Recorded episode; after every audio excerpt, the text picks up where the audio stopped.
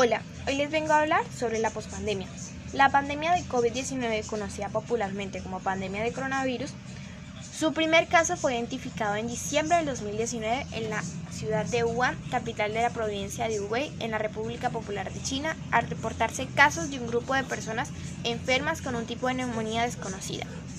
La mayoría de los individuos afectados tenían vinculación con trabajadores del mercado mayorista de mariscos del sur de China, Wuhan la Organización Mundial de la Salud la reconoció como una pandemia el 11 de marzo del 2020.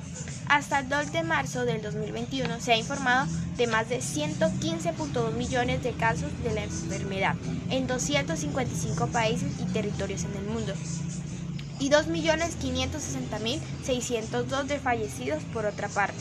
Para octubre del 2020, la Organización Mundial de la Salud estimaba que al menos un 10% de la población mundial ya se ha contagiado de esta enfermedad, unas 780 millones de personas infectadas aproximadamente, debido al gran subregistro de casos a nivel mundial.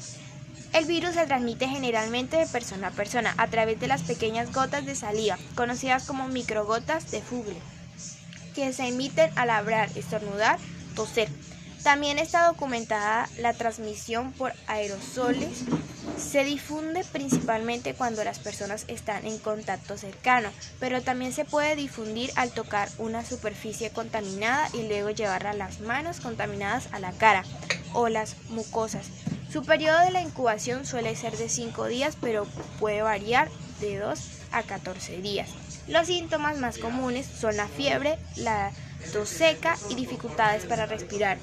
Las complicaciones pueden incluir la neumonía, el síndrome respiratorio agudo o la sepsis. Para febrero del 2021 hay varias vacunas siendo utilizadas por distintos países. Gracias.